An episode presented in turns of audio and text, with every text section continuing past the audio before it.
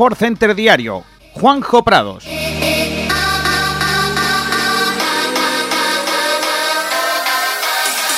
Saludos, ¿qué tal? Bienvenidos un día más a Sport Center. Hoy es viernes 4 de septiembre de 2020 y anoche se inauguró la segunda edición de la Liga de Naciones, con una primera jornada en la que también debutó España y lo hizo con empate ante la todopoderosa Alemania. El otro partido correspondiente al grupo de La Roja fue el Ucrania 2, Suiza 1, un resultado que hace que los hombres de Andrei Shevchenko visiten pasado mañana Valdebebas como líderes del grupo D. Repasaremos el partido de la selección y el resto de partidos importantes que pudimos ver anoche en la Liga de Naciones ahora en un momento aquí en Sport Direct Radio. El caso Messi sigue presente y con novedades. La última es que el argentino habría puesto como condición a Luis Suárez y en relación a esa postura de igual forma, si Messi decide quedarse, bloquearía la salida del uruguayo este mismo verano. También hablaremos de los últimos movimientos y rumores de mercado que han tenido lugar en las últimas horas. Es noticia también en el mundo del motor la histórica familia Williams que abandona la Fórmula 1. Alain Prost, Nelson Piquet o el mismísimo Ayrton Senna han pilotado los monoplazas de esta escudería en un equipo que no perderá su nombre, pero tras atravesar la peor situación económico-deportiva de su historia, la familia ha dejado la escudería en manos de Dorilton Capital del circuito al parque para que Jordi nos cuente también todas las novedades de la NBA y cómo están los playoffs del básquet americano. Pero antes de empezar, como siempre, toca presentar a las dos voces que nos van a acompañar en el día de hoy. Empezamos por el gran Salva García. Hola Salva, ¿qué tal? Muy buenas. ¿Qué tal? ¿Cómo estás, Juanjo? Y por otro lado también tendremos a Carlos Fernández. ¿Qué tal, Carlos? Muy buenas, ¿qué tal?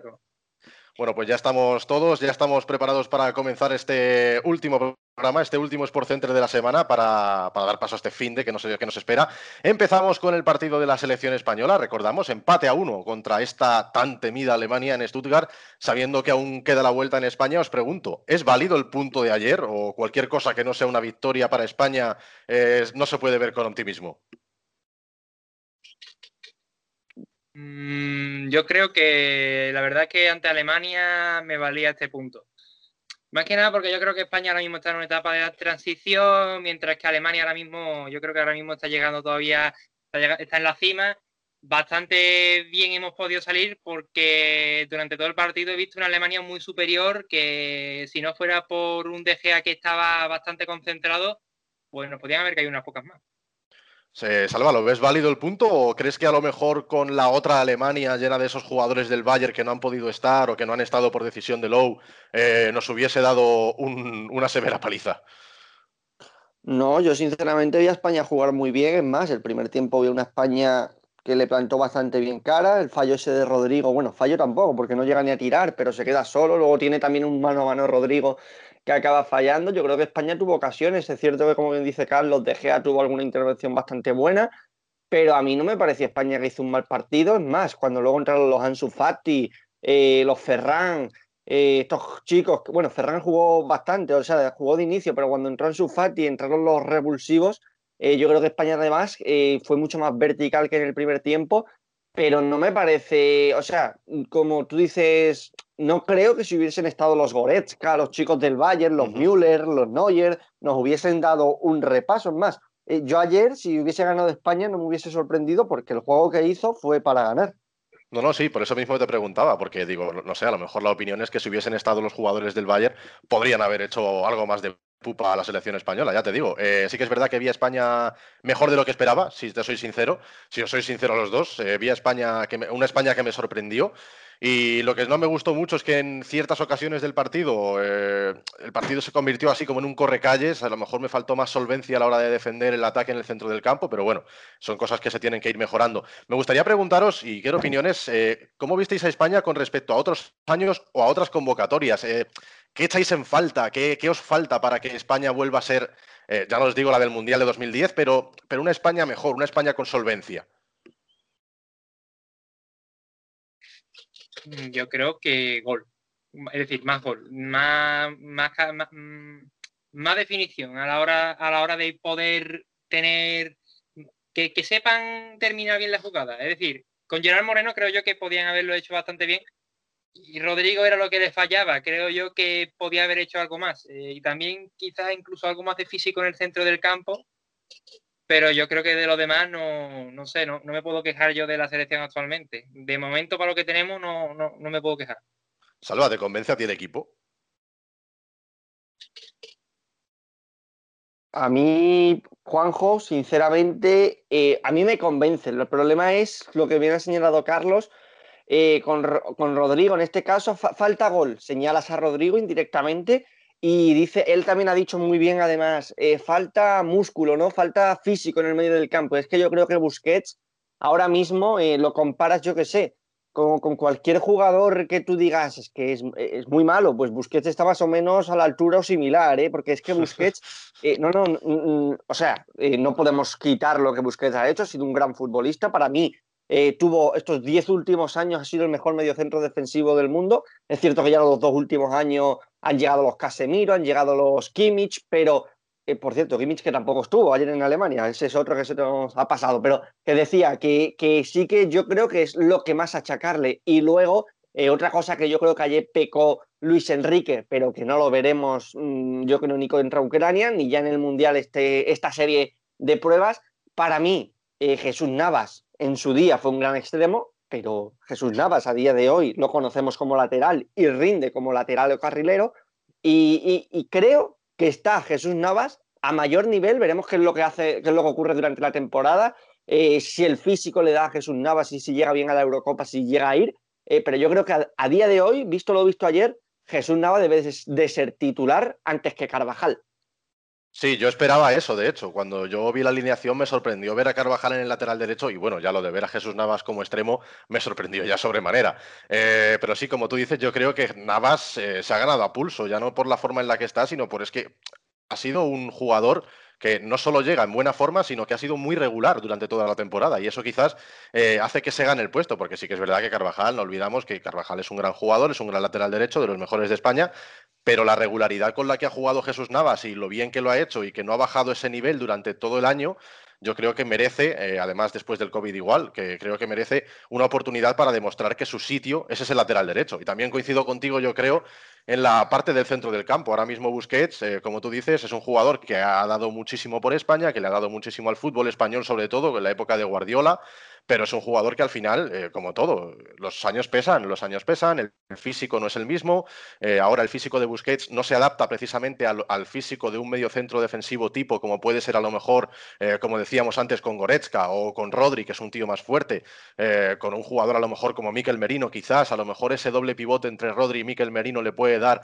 más, más solvencia defensiva a la selección para apuntalar más esa defensa. Y vamos a ver qué inventa Luis Enrique. Yo, como tú decías, mm, tampoco confío en que cambie mucho ese centro del campo, porque al final Luis Enrique es muy de Busquets. Ya lo tuvo en el Barça y creo que confía bastante en ese pivote defensivo. Pero bueno, no sé cómo lo verás tú, Carlos. ¿Crees que va a haber cambios en el centro del campo o en ese lateral derecho?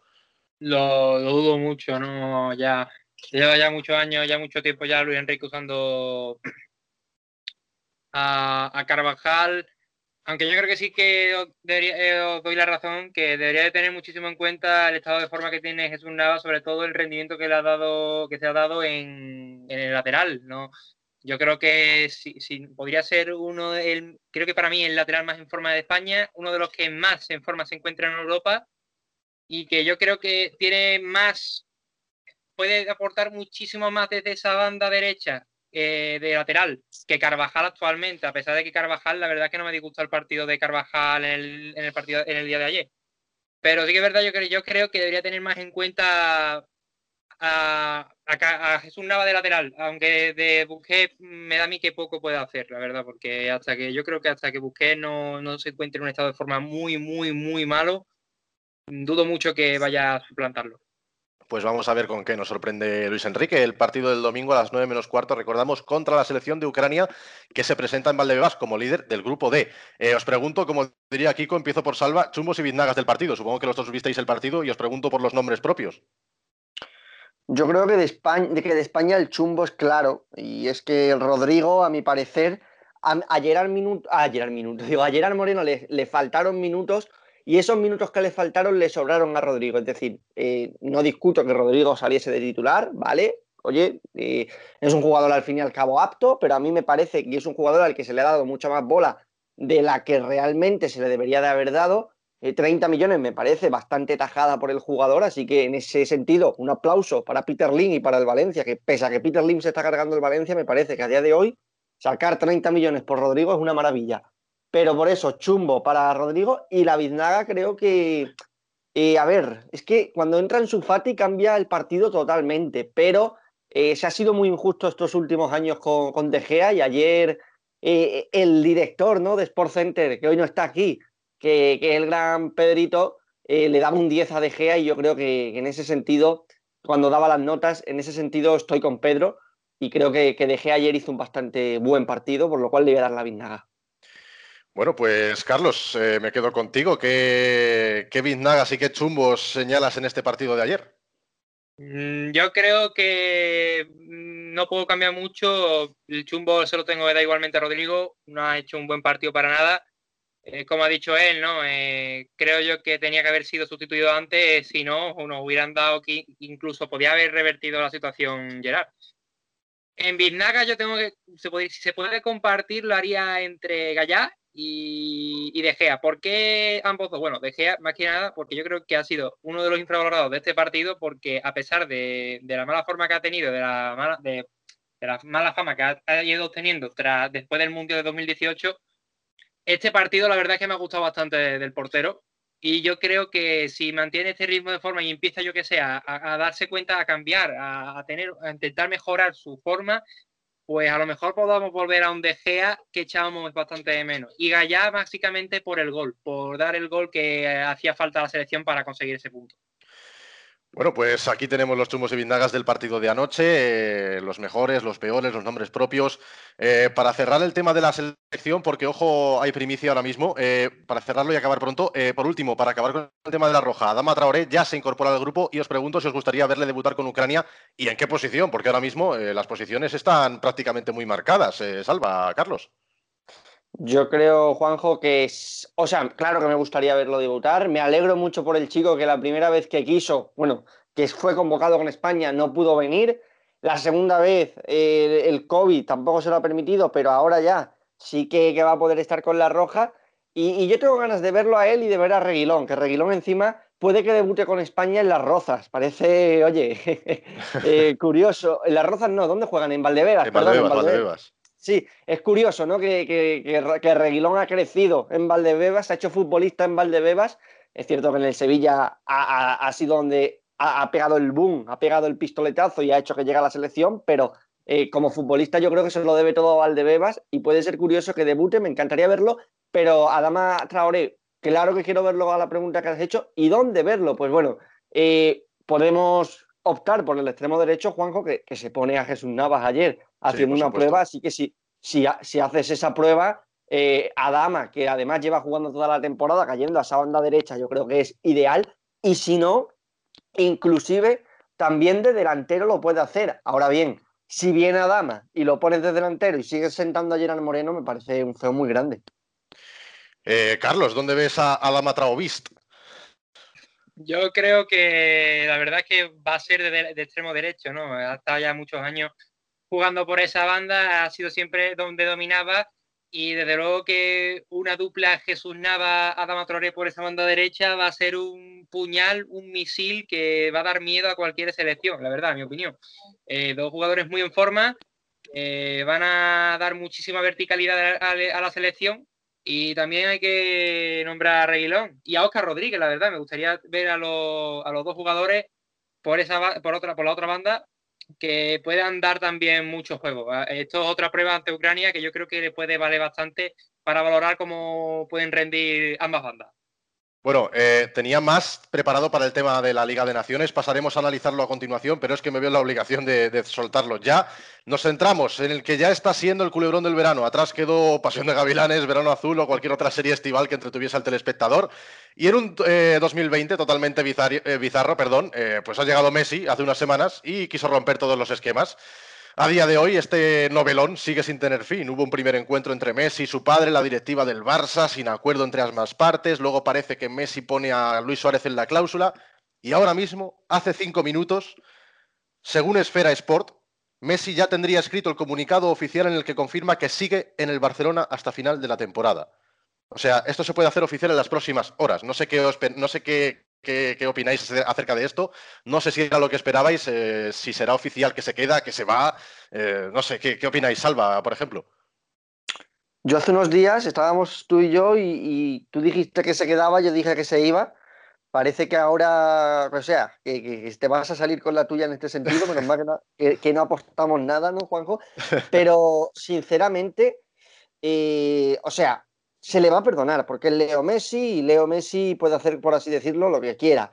Pero a mi parecer eh, es una falta de respeto a tus compañeros, porque han estado, que sí, que, es Leo Messi, que es el mejor del mundo, que, que a lo mejor es el más destacable y él puede hacer lo que quiera, pero pese a todo es una falta de respeto y pese a todo también eh, es una niñería de Leo Messi, de esta directiva o te vas tú o me voy yo, no quiero ir a entrenar, eh, se tiene que meter mi representante, que en este caso es mi padre, de por medio, eh, tengo que esperar a que me digáis que me dais un contrato mejor, que vais a hacer una plantilla ahora de verdad con proyectos, es decir, que por un lado puedo entender que Leo Messi diga, oye, quiero que hagamos un proyecto competente, o si no me voy, pero tú sigues yendo a entrenar, sigues dando la cara, eh, hablas delante de los medios, no que te has quedado callado, no has ido a, la rueda de prensa, por lo cual, en este sentido, yo creo que a Leo Messi esto no se le va a recordar en un futuro, pero eh, creo que, es conveniente decir que es una niñería absoluta de, Leo Messi.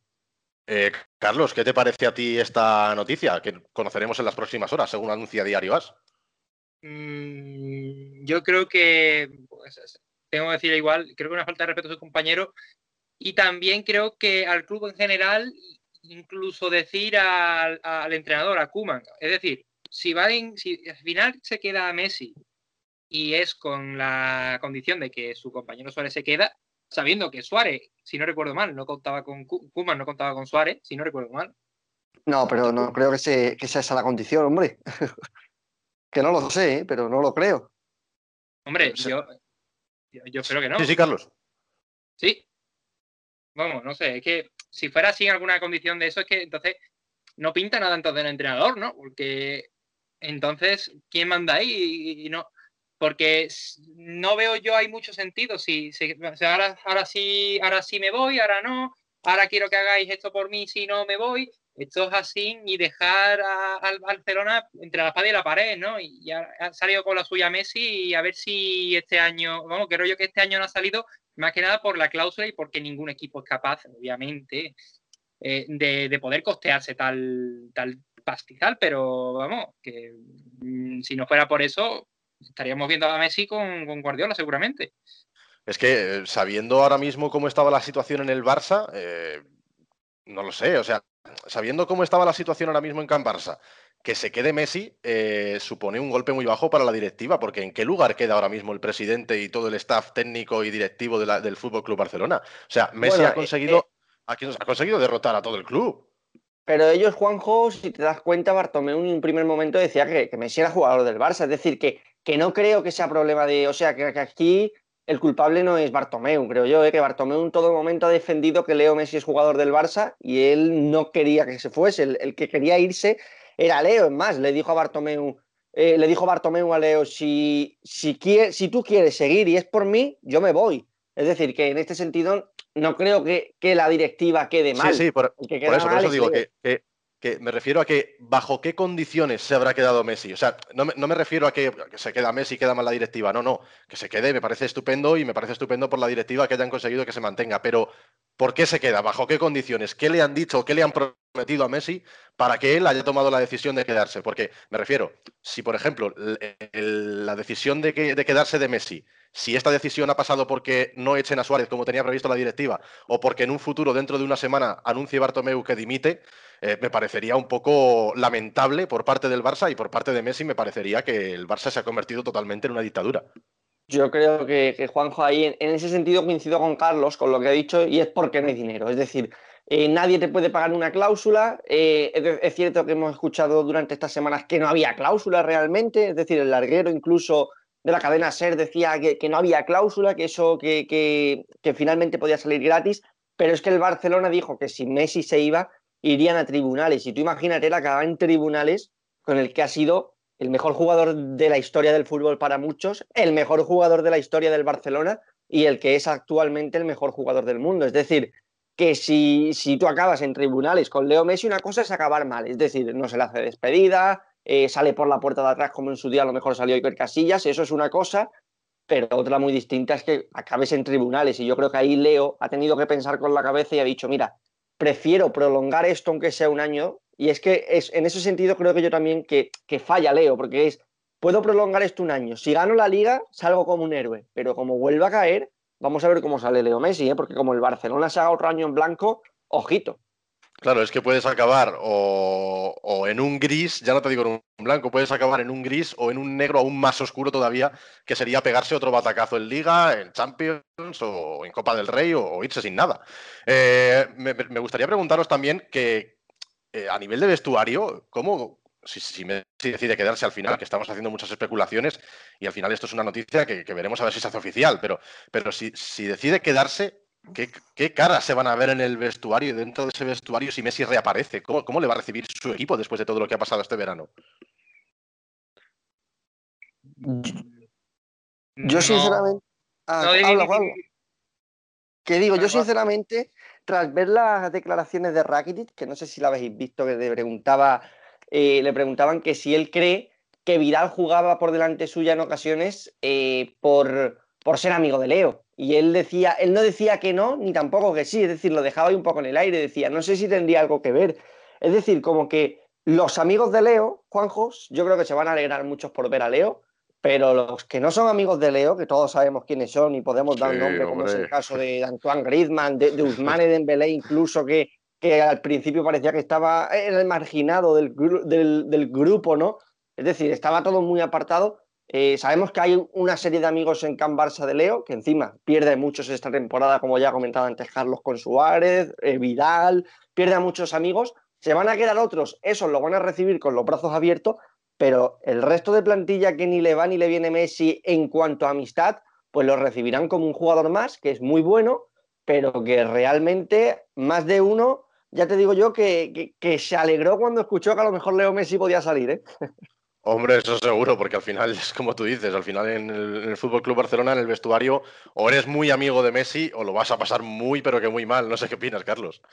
Pues luego, ¿no? Eh, como os ha dicho antes, como habéis dicho antes, la prueba Griezmann, Dembélé, que le parecían que eran los niños raros del equipo eh, y que después en el juego no, no podían hacer nada y que por culpa en parte de eso pues a lo mejor este incluso le criticaban porque no llegaban al balón y después había algunas personas que, se, se, fijaban, decían que era no era porque a lo mejor no que pudieran jugar bien porque no se apoyaban en el, en el equipo, es que básicamente los compis de Messi, Messi y sus compañeros no le dejaban jugar, por su parte, se podría decir entre muchas comillas así, ¿no? Entonces yo creo que, ¿cómo se dice, no? Al fin y al cabo, eh, la clave de entrar en el Barcelona es intentar llevarte bien con Leo desde el principio. Sí, al final va a tener razón Dybala, que, que es difícil jugar con Messi, ¿no? Como decía. Eh, más del Barça, y es que dejando un poquito de lado a Messi, eh, parece que Kuman quería teñir un poquito el club de naranja como su selección, y es que Vainaldum y Depay estaban muy, pero que muy cerca de la órbita del Fútbol Club Barcelona. Eh, no sé si ahora cambiará la cosa con esto de Messi, no creo que, no sé, al final son dos jugadores totalmente distintos. Pero, ¿qué os parecen estos dos fichajes? no sé, aunque primero deberían deshacerse de varios jugadores para poder eh, financiar estos, estos gastos, eh, sabiendo que Wijnaldum, por ejemplo, eh, llegaría mm, con un dinero mediante el cual el Liverpool va a financiar posiblemente el fichaje de Tiago, no lo sé, Wijnaldum o Tiago. Salva. Tiago, Tiago. Uf. Tiago, Carlos. Yo opto por Vainaldum porque actualmente yo creo que en el fútbol es más físico todo. Ya llega un punto en el que creo que el juego es más físico. Obviamente también cuenta la calidad, la técnica y, más, cualidades que, requieran más juego con el balón. Pero sí que es verdad que Vainaldum recoge bastantes cualidades físicas que, que incluso hablando físicamente podríamos echar de menos a Vidal en ese, en ese tema.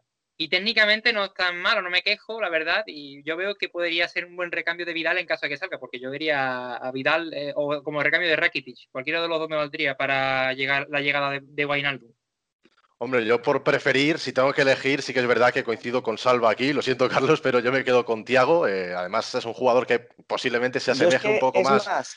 Es más, Juanjo, me preguntas que si Ricky Puch o Vignaldum y me quedo con Ricky, ¿eh? No, no, no, no, no, no, no lo digo. sí, que, es cierto, sí que es cierto que Ricky Puig tiene una proyección increíble. Claro, es que es un chico que es que me parece surrealista que se quiera ir a buscar a una persona de 30 años, que se dice pronto, porque se han caprichado un entrenador, eh, es que el otro día decía Dani Senabre, hay algo que hace muy bien el Fútbol Club, el Real Madrid, y es que ficha Florentino. Es decir, en el, Real Madrid ficha el presidente. Puede saber más o menos de fútbol, eso es cierto, pero ficha Florentino lo que quiere. En el Barcelona, si te das cuenta, eh, ahora, está, ahora va a fichar Kuman.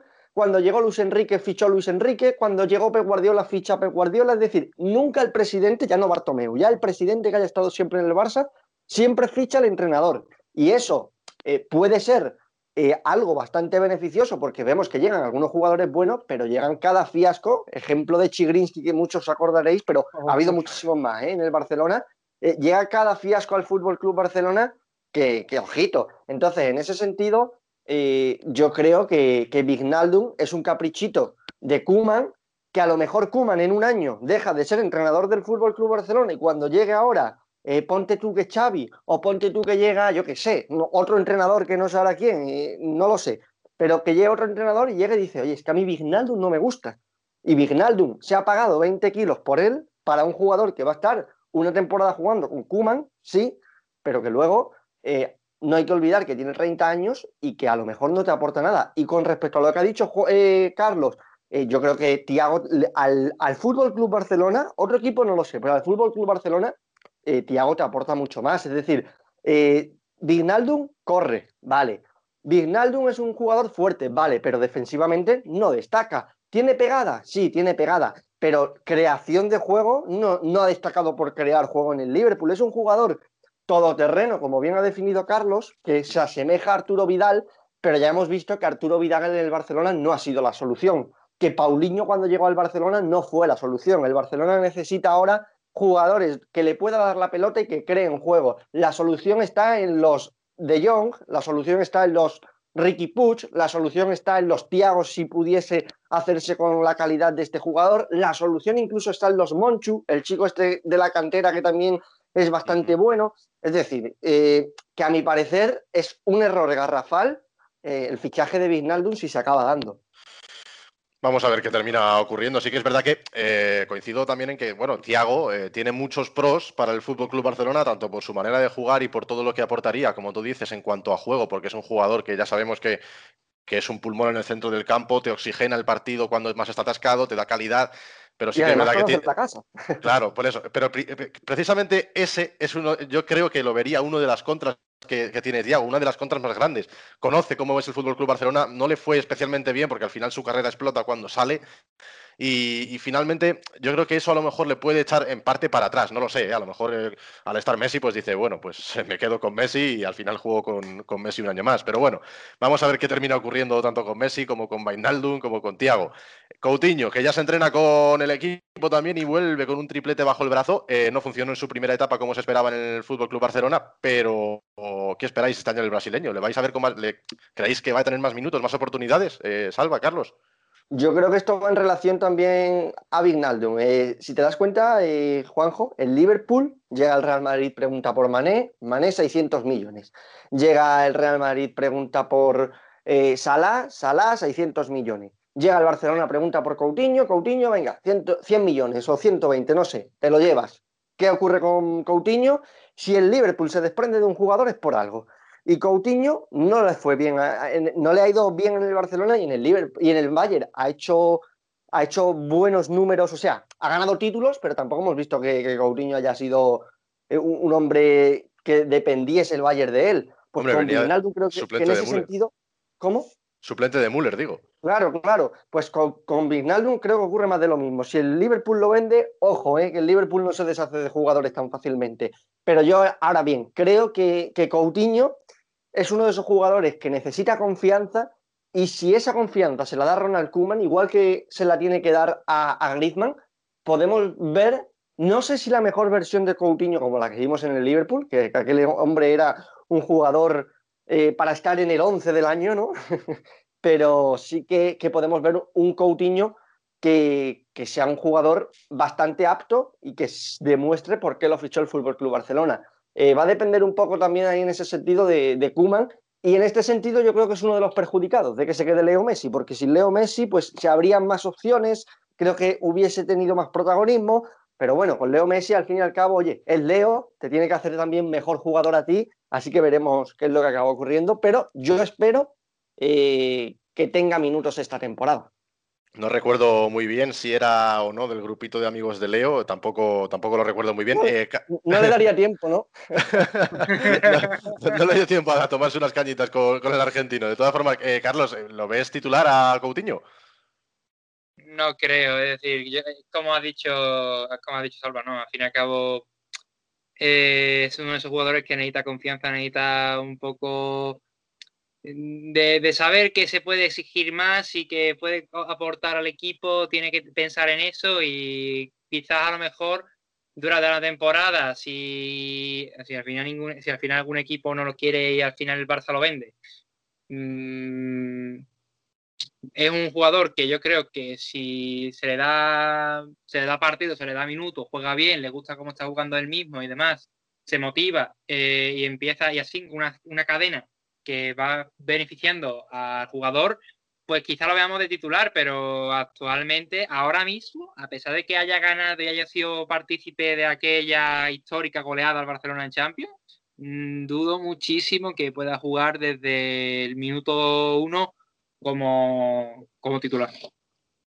Bueno, pues vamos a ver qué termina ocurriendo con este jugador también.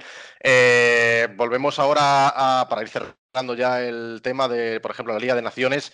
Eh, empezamos con, con, es- con- con ese Serbia 1, Rusia 3, en el que Jovic no jugó ni un solo minuto. No sé si eh, estabais al tanto, pero eh, no sé si os sorprende o lo veis lo más, normal del mundo, perdón, eh, por las pocas oportunidades que haya tenido el jugador en el Real Madrid, sabiendo que actualmente puede haber otros delanteros de su país que lleguen en mejor forma.